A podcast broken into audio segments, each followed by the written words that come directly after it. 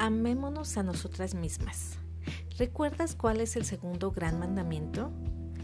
Ama a tu prójimo como a ti mismo. Entonces, ¿cómo debemos amarnos a nosotras mismas? Amarnos es un mandato, porque no podemos amar a otros si nos despreciamos a nosotras.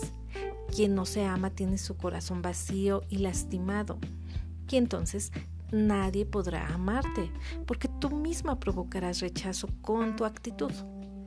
En base al amor que sentimos por nosotras mismas, podemos tener un criterio y la medida de cómo tratamos a los demás. Todos tenemos el instinto de buscar nuestra propia felicidad y evitarnos el dolor. Al pedirnos que amemos a nuestro prójimo, no significa que amemos su cabello, su inteligencia, su cuerpo, sus habilidades, etc., sino que al igual que nosotros buscamos nuestra felicidad porque nos amamos, asimismo anhelemos la felicidad de los demás, su éxito y su bienestar.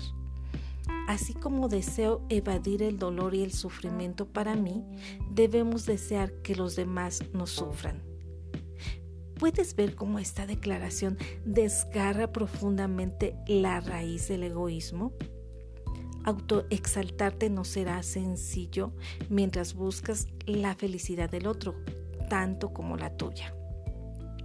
Jesucristo nos vuelve a confirmar con la regla de oro haz a los demás todo lo que quieres que te hagan a ti. Esa es la esencia de todo lo que se enseña en la ley y en los profetas. Sin duda, con el cumplimiento de esta palabra tendríamos un mundo diferente.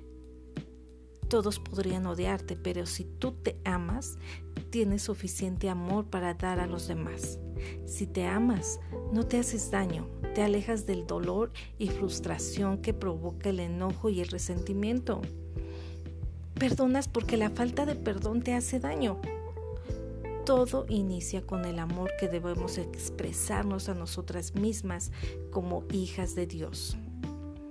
Cuando te amas, sabes que eres digna de lo mejor y con esa actitud es fácil compartir el mismo amor y respeto a los demás, porque buscarás dar a otros lo que tú quieres recibir.